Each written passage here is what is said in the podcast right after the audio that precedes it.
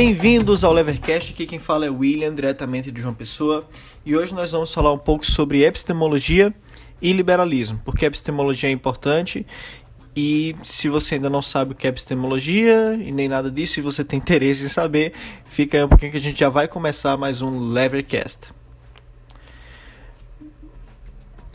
Em seu ensaio On the Sources of Knowledge and Ignorance, Karl Popper disse o seguinte: É um fato perturbador que, mesmo um estudo abstrato como a epistemologia, não é tão puro quanto alguém pode pensar mas que suas ideias podem, em grande extensão, serem motivadas e inconscientemente inspiradas por esperanças políticas e sonhos utópicos.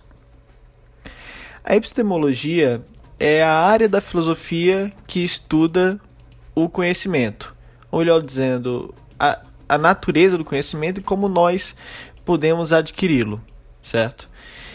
E o fato é que a epistemologia ela tem muita coisa a ver com as nossas teorias políticas, certo? Eu vou dar um exemplo para vocês. É, Platão, lá atrás, né, ele tinha a seguinte epistemologia. Eu acho que todos, todos vocês já ouviram falar do mito da caverna, né? O que é o mito da caverna? Imagine que você está dentro de uma caverna, que você nasceu dentro dessa caverna, junto com outras quatro pessoas, e tudo que você viu durante toda a sua vida foi meramente sombras. Então você cresceu vendo um mundo de sombras e você não conhece nenhum mundo além desse. Então você cresce vendo um mundo de sombras e é esse o seu mundo. Agora imagine que depois de uns 30 anos você consegue se libertar dessa, dessa caverna. Você estava amarrado antes nas correntes e agora você conseguiu se libertar. Então você percebe que o mundo ele não é mais aquele mundo de sombras, mas que aquelas sombras na verdade era, eram apenas imagens que eram criadas por causa de uma fogueira, de uma luz que havia e das pessoas que passavam por trás dessa luz. Então agora você já vê um mundo um pouco maior. Você sabe que você estava dentro da caverna e você sabe é, o que causava a impressão de que o seu mundo era outro.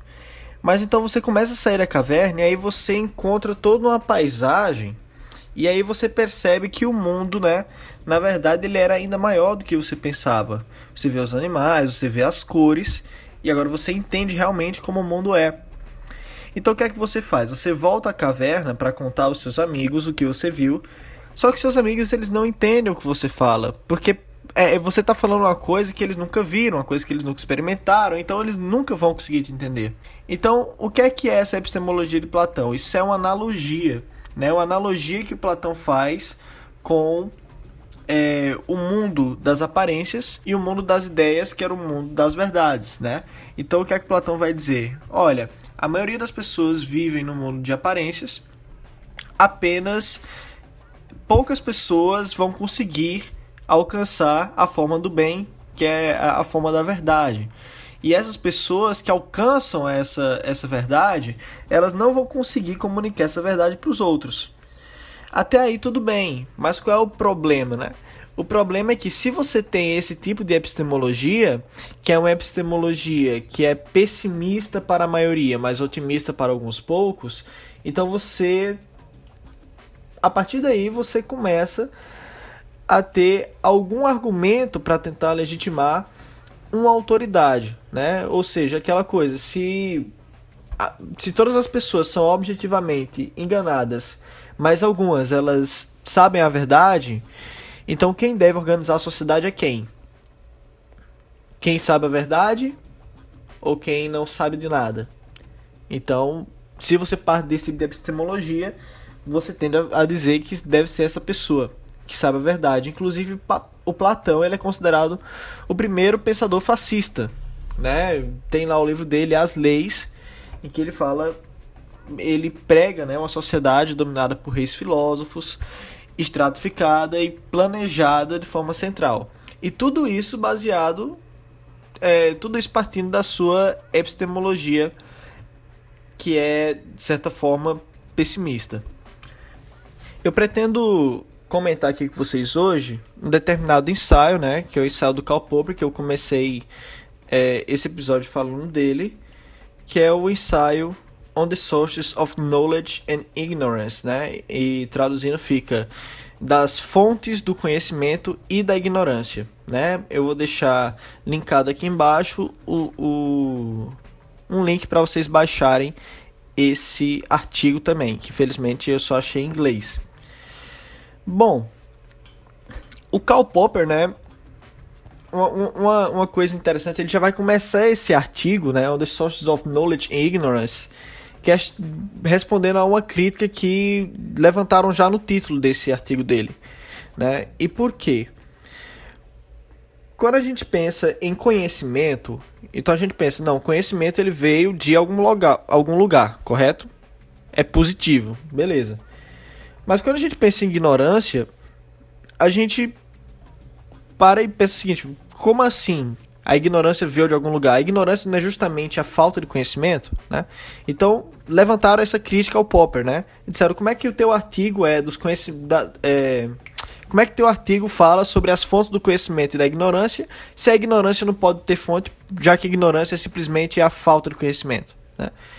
E aí o Popper ele responde da seguinte forma: não, é porque ao longo desse artigo, né, eu vou tratar também algumas pessoas que imaginam que a ignorância ela é fruto de uma teoria da conspiração ou algo assim. E isso é bastante, bastante, bastante é, comum hoje em dia, né? Você pode ver em todo canto que você vê debates, principalmente políticos muito acirrados, você tem alguém que diz que a outra pessoa é alienada ou que a outra pessoa defende a posição que ela defende porque é, a mente dela foi corrompida por, por causa da mídia, enfim, né? Então é por isso que o Karl Popper coloca no, no título né, desse, desse artigo dele das fontes não só do conhecimento, mas da ignorância também. E aí o Popper ele começa o, o artigo dele distinguindo entre duas correntes de filosofia, né? A corrente britânica e a corrente continental, certo? Qual é a corrente britânica de filosofia? É a corrente do, dos empiricistas clássicos, aquelas pessoas que achavam que você conseguiria atingir a verdade através da experiência, através das sensações, né? E nessa corrente a gente tem é, o Bacon, o Locke, o Berkeley, o Hume e o John Stuart Mill, né? E a gente tem por outro lado a corrente continental de filosofia, que aí encontram-se Descartes, Spinoza, Leibniz e assim por diante, né? E ele vai dizer que sempre houve uma grande guerra entre essas duas correntes, que é a famosa guerra entre racionalismo e empirismo, que é basicamente, a gente consegue alcançar a verdade através de observações da natureza, ou a gente consegue alcançar a verdade através de abstrações, através de raciocínio lógico, dedutivo e indutivo, né? Então é essa a grande questão aqui.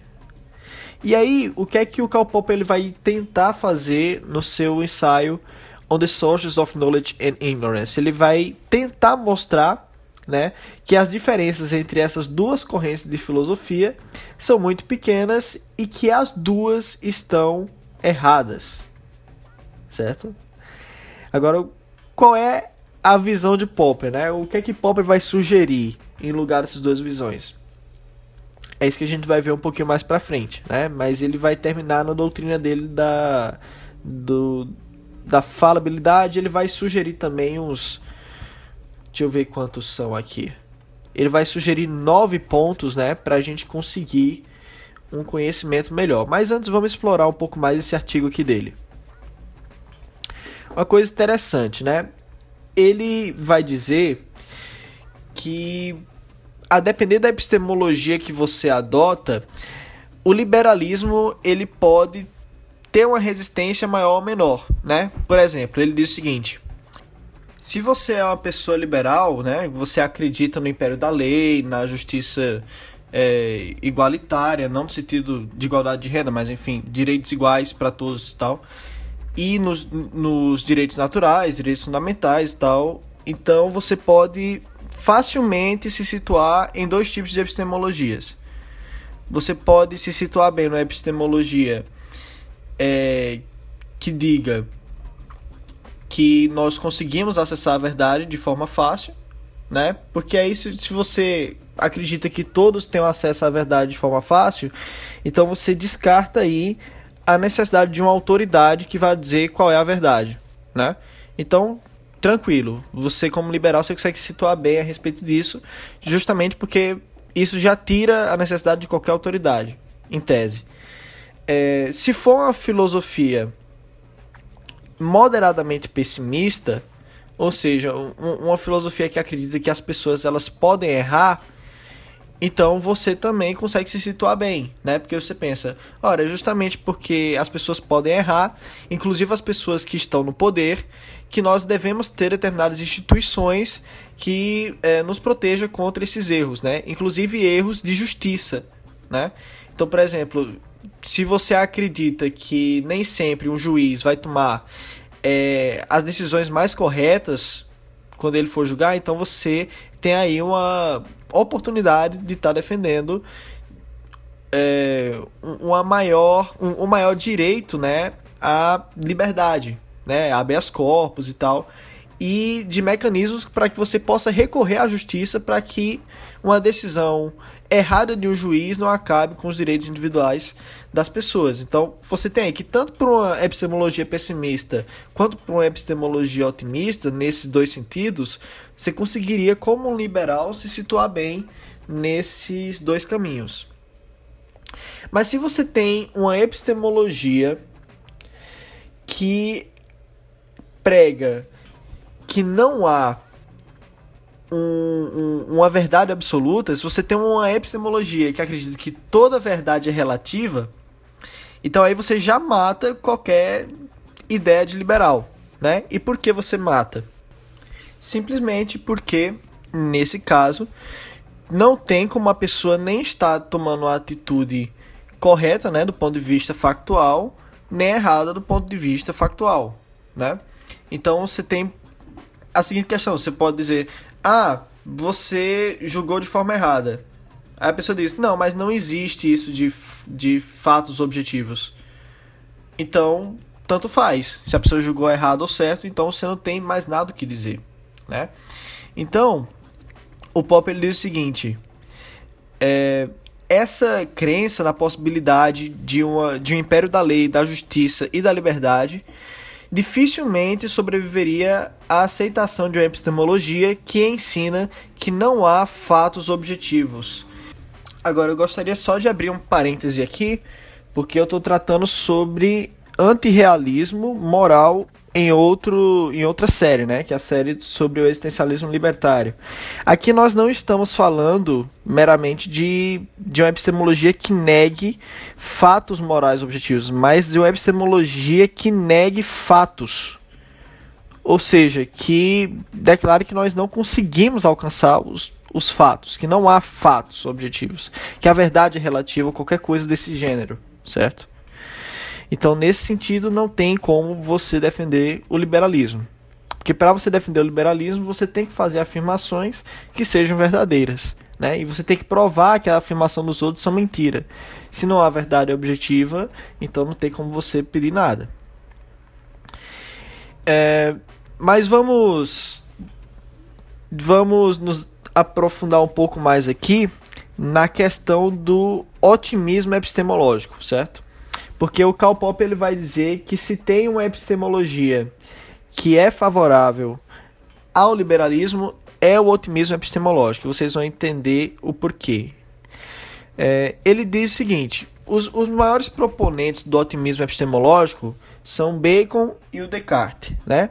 O Bacon ele vai dizer que nós conseguimos acessar a verdade facilmente através de observação da natureza, e o Descartes ele vai dizer que o homem consegue acessar a verdade facilmente através da sua do seu pensamento, né? Lembrando que Descartes ele colocou todas as suas crenças, todas as suas tradições em dúvida, é, para chegar à conclusão de que a dúvida universal não fazia sentido, pois se ele duvida, isso já é fato que ele existe, né? Uh, e aí, se você tem esse tipo de epistemologia otimista, né, você conclui que não há necessidade para nenhum apelo à autoridade em matéria de verdade, né? Porque todo homem carrega em si é, as fontes do conhecimento, né? Voltando ao título, né? Então, onde estão as fontes do conhecimento para os otimistas epistemológicos? Dentro de cada homem. Seja na sua habilidade de observar, seja na sua habilidade de abstrair, certo? Então, resumindo em uma frase, o homem pode conhecer, portanto, ele pode ser livre. Né? E o Karl Popper ele coloca aqui no artigo dele que essa é a fórmula é a fórmula que explica o link entre o otimismo epistemológico e as ideias do liberalismo, certo?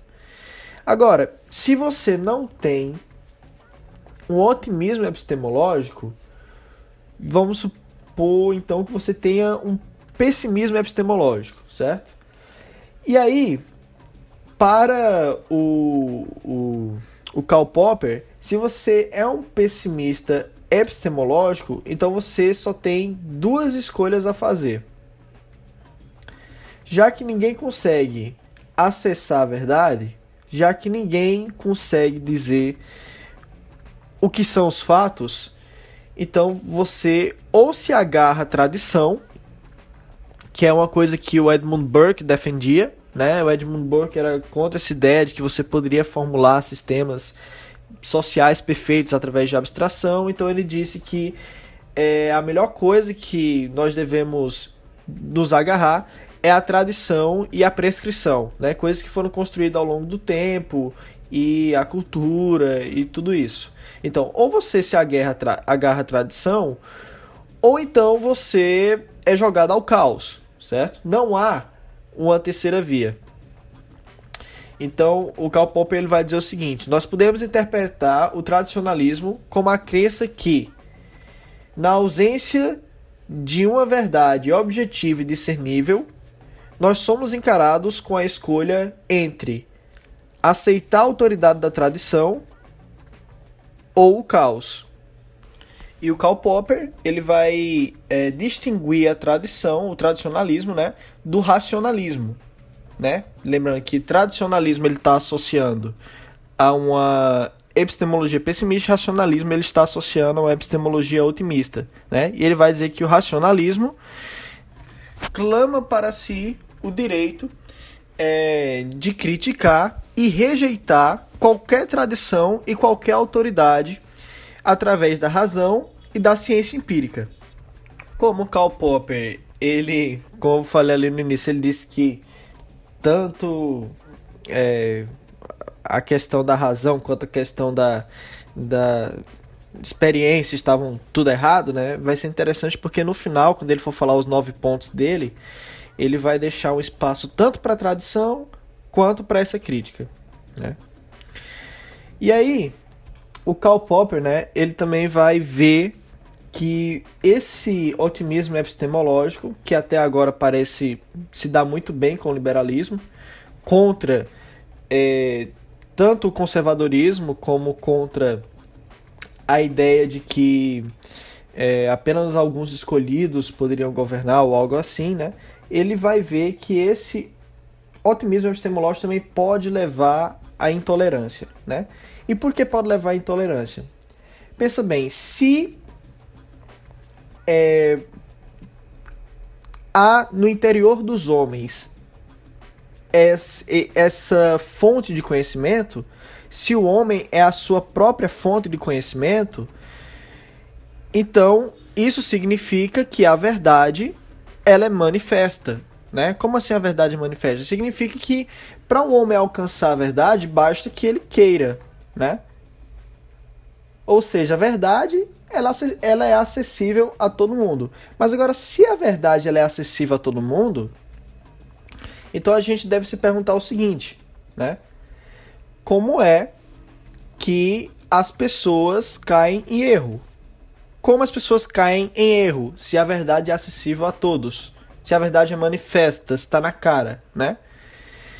E aí, os que são absurdamente otimistas epistemologicamente só poderão responder isso através de duas premissas, né? Ou a gente não vê porque a gente não quer, ou a gente não vê porque a gente está sendo alienado. E é que a gente volta lá para as fontes da ignorância, né? E aí é onde começam as teorias da conspiração, que são frutos justamente desse otimismo epistemológico. Então, toda vez que você vê alguém dizendo assim: "Nossa, como é que você consegue defender esse tipo de coisa? Você não vê que isso não é verdade, né? Quem não vê isso só pode ser é, desonesto e tal." Essa pessoa, ela já está implicitamente assumindo que a verdade como fato objetivo ela existe e que ela é percebível de forma fácil a todas as pessoas comuns. Ela já está assumindo um otimismo epistemológico. E a partir desse otimismo epistemológico, quando ela encontra alguém que não vê a verdade, ela só pode justificar isso dizendo ou que a pessoa está agindo de má fé, ou então que a pessoa está sendo alienada pela grande mídia, pelo partido, enfim, certo? E aí, isso inclusive é algo que os marxistas utilizam muito através da análise deles da superestrutura, né? Então, o, o, o marxismo, isso é uma coisa interessante, porque o Karl Popper, como filósofo da ciência, né, ele também traçou uma linha, né, de demarcação entre o que seria ciência e o que seria pseudociência. E a linha que ele traça para demarcar o que é ciência e o que é pseudociência é a questão da, da, da falseabilidade, né? Como assim? Para você querer dizer que algo é ciência, precisa haver algum experimento que falsifique ou que seja capaz de falsificar essa sua teoria. Então, de preferência, a tua teoria deve fazer previsões e as previsões não podem ser autorrealizáveis, né? Então o Karl Popper ele vai criticar o marxismo sobre essas bases. Mas deixa eu dar um exemplo aqui para vocês pegarem bem. Vamos lá. Por que a teoria de Freud não é tão científica quanto a teoria de Einstein, para o Karl Popper? Bom, a teoria de Freud não tem como você refutar de nenhuma forma. Tipo, é, é está no seu interior uma experiência lá do passado da mente. Não é uma forma objetiva de você fazer experimento para saber se é certo ou errado aquilo que está sendo dito. Agora, o Einstein, quando ele bolou a sua, a sua teoria da relatividade, ele previu que iria haver um determinado desvio numa onda de luz é, conforme ocorresse um eclipse solar, certo? E aí eu não vou poder entrar em tantos detalhes, até porque eu não tenho tanto conhecimento desse experimento, mas eu sei que era alguma coisa assim. Mas o fato é, o Einstein, ele previu que uma determinada coisa ocorreria caso determinada experiência fosse feita. E aí depois fizeram esse experimento e através dele puderam comprovar que realmente todas aquelas abstrações que o Einstein fez fazia sentido. Era obrigatório isso acontecer? Não, poderia ser que desse errado. E se desse errado, o que aconteceria? O Einstein teria sido refutado. Agora, é essa capacidade de não ser imune a testes que torna a teoria científica. Agora, por que isso é importante quando a gente fala do marxismo? Porque Marx é aquele cara que se pretende ser científico, né? Ele diz que o socialismo dele não é um socialismo utópico, é um socialismo científico. Então, o que acontece? O Popper vai chegar para Marx, eles não são da mesma época, mas enfim, qual seria a crítica do Popper ao Marx? Ele vai dizer, olha, a sua teoria ela diz que uma revolução dos proletários contra a classe capitalista é inevitável, certo? E que isso é uma lei da história através desse materialismo histórico dialético aí, beleza? E você disse que isso é científico. Mas aí que tá, como a gente pode confirmar isso, né? Porque há um artifício muito engenhoso na teoria de Marx, que é o seguinte: se os trabalhadores eles se revoltam e fazem uma revolução contra os burgueses, então a teoria de Marx está confirmada. Agora, se os trabalhadores não se revoltam, se a teoria de Marx fosse realmente científica, era de se esperar que se eles não se revoltassem, isso refutasse a teoria de Marx. Mas não. Porque o que é que o Marx vai dizer? O Marx vai dizer, ora, os trabalhadores não se revoltam, por quê? Porque a base econômica criou uma superestrutura que incide de volta na base econômica, fazendo que todos esses trabalhadores fiquem alienados por causa da religião, por causa da ética, por causa da sociedade de consumo, da mídia, não sei o que lá, não sei o que lá, não sei o que lá, não sei o que lá. Certo? Ou seja, se os trabalhadores se revoltam, Marx está certo. Se eles não se revoltam, Marx continua certo do mesmo jeito. Então, a teoria de Marx para o Karl Popper ela não pode ser científica porque ela não é falseável, né? Só que, né, aqui é onde a gente volta justamente para essa questão. A, essa ideia de que há uma conspiração para fazer com que as pessoas não vejam a verdade, ela é fruto direto de uma epistemologia otimista passada. Epistemologia essa que diz que todo mundo conseguiria ver a verdade se as suas mentes estivessem livres de preconceitos, livres de ideias que foram inculcadas lá de forma a aliená-los. Então a gente pode ver que se por um lado a epistemologia otimista nos diz que não, não temos que se dever a nenhuma autoridade, por outro lado ela abre margem para esse tipo de coisa também. Na verdade, Popper ele vai mais além ainda, ele ainda diz que o Bacon e o Descartes, eles na verdade não nos livraram da necessidade de uma autoridade. Eles meramente colocaram a autoridade é, no intelecto. No intelecto, então no sentido, né? E aí, isso é uma questão muito complicada em relação a essa doutrina da verdade revelada, né? Que aí você vai ter várias pessoas é, dizendo que viram a verdade de forma diferente você vai acabar tendo que recorrer a uma autoridade para dizer qual é, afinal, essa verdade revelada que é tão óbvia a todo mundo, né? Então acaba, enfim, saindo pela culatra esse tiro aí. Por fim, então, o Popper ele coloca a seguinte questão, né?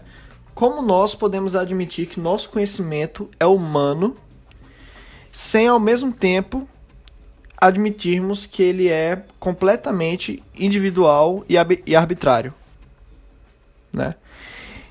E aí, o Karl Popper, depois de analisar tudo isso, ele vai dar a sua solução, né? Ele diz o seguinte: a solução está em realizarmos que todos nós podemos e muitas vezes iremos errar, tanto individualmente quanto coletivamente.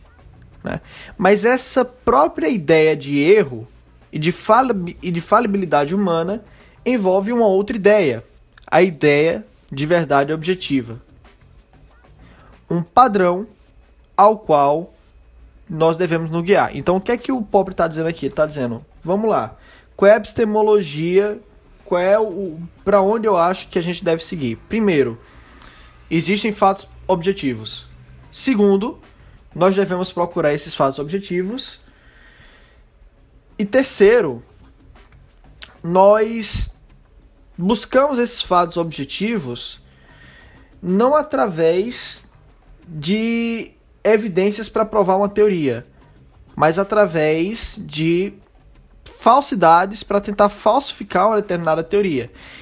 O Popper ele vai dizer que é muito mais fácil a gente achar os erros do que a gente achar é, os acertos, né? Isso é coisa que a gente vai ver mais lá na frente. E ele diz o seguinte: se nós respeitamos a verdade, nós devemos procurá-la através de uma procura por nossos erros, por uma infatigável crítica racional e autocrítica. Aí, uma vez que a gente admite que há fatos objetivos e que na busca por esses fatos nós, nós estamos sujeitos a erros, que os erros é uma, são coisas humanas, é, então nós passamos a ser mais tolerantes com a ideia dos outros, né? E assim, não é nem uma questão de você defender esse tipo de epistemologia para você defender o liberalismo, mas é uma questão de, cara, vamos pensar na realidade. Você realmente acha que não é assim que as coisas acontecem? Porque eu acho que o Popper está só afirmando o óbvio, né? Existe uma realidade lá fora, ela é fixa, independentemente do que a gente pensa a respeito dela. O máximo que a gente pode fazer é trabalhar para tentar entender como funciona esse, esse mundão de meu Deus, né? A gente pode tentar fazer isso através da abstração, através da, da observação. Mas o que é importante? O importante é a gente saber que nossa capacidade cognitiva ela é limitada E nós estamos sujeitos a vários vieses, várias imperfeições que podem fazer com que a gente erre no meio do caminho, certo?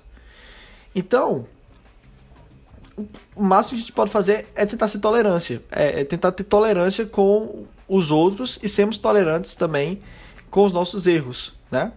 Então, é, o Popper ele vai dizer o seguinte, ele vai dizer que essa doutrina, né, ela forma a base da doutrina da tolerância. O que é a tolerância, né? Ele vai dizer que o Voltaire ele pergunta o que é a tolerância no seu dicionário de filosofia e o Voltaire ele responde o seguinte: é a consequência necessária da nossa humanidade. Todos nós somos falíveis e dados ao erro, então vamos perdoar os erros dos outros, certo? Esse é o primeiro princípio do direito natural. Né? Isso é Voltaire falando. E essa questão da tolerância é uma coisa muito recorrente no liberalismo clássico, principalmente. E eu já falei aqui sobre isso várias outras vezes. Né? É uma questão cultural do liberalismo, inclusive. E eu vou voltar a falar mais na frente também sobre essa tolerância. Vamos terminar aqui então com os nove passos para alcançar a verdade segundo Karl Popper, né? Ou para tentar alcançá-la. Primeiro, não há fontes últimas de conhecimento. Toda fonte, toda sugestão é bem-vinda. E toda fonte, toda sugestão está aberta à examinação crítica, exceto na história, nós usualmente examinamos os próprios fatos ao invés das fontes das nossas informações. O que é que o Popper está dizendo aqui? Ele está dizendo que toda ideia é bem-vinda, contanto que ela possa ser criticada e que a gente deve sempre procurar ir até as últimas fontes, certo? E a gente costuma fazer isso, exceto é, na história, que a gente tem que ficar pulando de autor para autor, né? Segundo, a questão epistemológica principal não é uma sobre fontes. Ao invés, nós perguntamos se a afirmação feita é verdade. Isso quer dizer se ela está de acordo com os fatos. E nós tentamos descobrir isso da melhor forma que pudemos, pela examinação ou teste da própria afirmação, seja de forma direta ou examinando e testando suas consequências. Terceiro, em conexão com essa examinação, todos os tipos de argumento podem ser relevantes. Um procedimento típico é examinar se nossas teorias são consistentes com nossas observações mas nós podemos também examinar, por exemplo, se nossas fontes históricas são internamente consistentes. Quarto, quantitativamente e qualitativamente, de longe, a fonte mais importante de conhecimento, fora do conhecimento inato, é a tradição. A maior parte das coisas que sabemos, nós aprendemos, por exemplo, por termos sido contados, por termos lido livros, por aprendermos como criticar, como tomar e aceitar uma crítica, como respeitar a verdade. Então aqui o Pop ele dá um espaço para a tradição na sua epistemologia. Mas só para no ponto 5, que é o que a gente vai tratar agora, ele falar isso aqui. 5. O fato de que a maior parte das fontes do nosso conhecimento serem tradicionais condena o antitradicionalismo como fútil mas esse fato não deve ser tomado para apoiar uma atitude tradicionalista. Todo bit de nosso conhecimento tradicionalista e mesmo nosso conhecimento inato é aberto à examinação crítica e pode ser derrubado. Não obstante, sem tradição, o conhecimento seria impossível. 6. O conhecimento não pode começar por nada, de uma tábula rasa, nem ainda por observação o avanço do conhecimento consiste principalmente nas modificações do conhecimento anterior. Mesmo que nós possamos, às vezes, por exemplo na arqueologia, avançar por meio de uma chance de observação, a significância da descoberta irá usualmente depender dele, do poder de modificar teorias passadas. Então, essa é a base da filosofia da ciência do, do Karl Popper, né? É aquela ideia de que é, você avalia o quão bom é um conhecimento comparando ele com os conhecimentos passados, com os, com os conhecimentos que vieram antes. E para que um conhecimento ele seja bom, ele deve alterar o conhecimento anterior, né? É, é como, por exemplo, trazendo aqui para uma analogia mais clara, mais física, né? O que seria um carro tunado, um carro é, com motor, digamos, 4.0, se não existisse antes um carro com motor 1.0, né? Da mesma forma, o conhecimento. O que seria da teoria da relatividade do Einstein se não houvesse antes a teoria é, da gravidade do Newton, né? É preciso que haja uma teoria anterior para que seja alterada e é essa alteração da teoria anterior que vai fazer que o conhecimento avance. O conhecimento não avança simplesmente baseado em nada. 7. Epistemologias otimistas e pessimistas estão igualmente erradas. A história pessimista da caverna de Platão é a verdadeira, e não a sua história otimista da anamnesis, mesmo que ele admita que todos os humanos, como todos os outros animais e mesmo as plantas, possuem conhecimento inato. Mas mesmo que o mundo das aparências seja um mundo de mera sombra nas paredes da caverna, nós todos constantemente conseguimos ir além dele. E mesmo que, como Demócrito diz, a verdade esteja escondida profundamente, nós podemos penetrar nessa profundidade. Não há nenhum critério de verdade à nossa disposição, e esse fato apoia o pessimismo. Mas nós possuímos um critério que, se nós tivermos sorte, às vezes nos permite reconhecer o erro e a falsidade. Claridade e distintividade não são critérios para a verdade mas coisas como obscuridade e confusão indicam erro. Similarmente, coerência não estabelece verdade, mas incoerência e inconsistência estabelecem falsidade. E, quando elas são reconhecidas, nossos próprios erros nos dão uma luz vermelha escura que nos ajuda a sentir nosso caminho para fora do escuro da caverna. O que é que o Platão está dizendo aqui? Primeiro, falar aqui sobre essa é anamnesis. O que é essa anamnesis?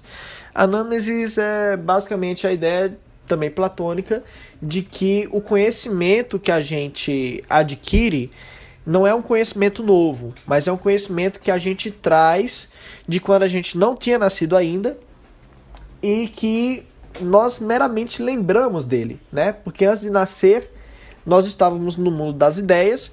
Quando nascemos, nós vemos, nós entramos no mundo das aparências e a gente consegue conhecimento lembrando dessas ideias que precederam né, a nossa existência. Né?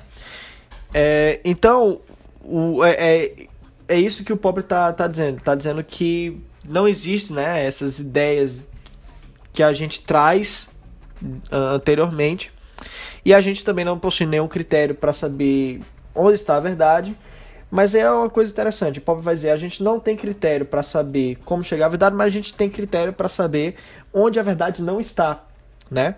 Que é o que ele diz: claridade e distintividade não são critérios para a verdade, mas coisas como obscuridade e confusão indicam erro, né? Então, o Pop ele vai dizer duas coisas. Primeiro, todo mundo pode sair da caverna. E segundo, as pessoas saem da caverna não porque elas enxergam uma luz do sol, que é analogia para a verdade, mas sim porque elas enxergam uma luz vermelha, né, que é analogia para o erro dentro da caverna. E aí elas começam a se afastar dessa luz vermelha, e aí quanto mais elas vão se afastando dessa luz vermelha, mais elas vão saindo da caverna. É interessante essa analogia que o, o Popper faz, essa virada que ele dá na analogia da caverna do Platão. 8. Nem a observação nem a razão são autoridades.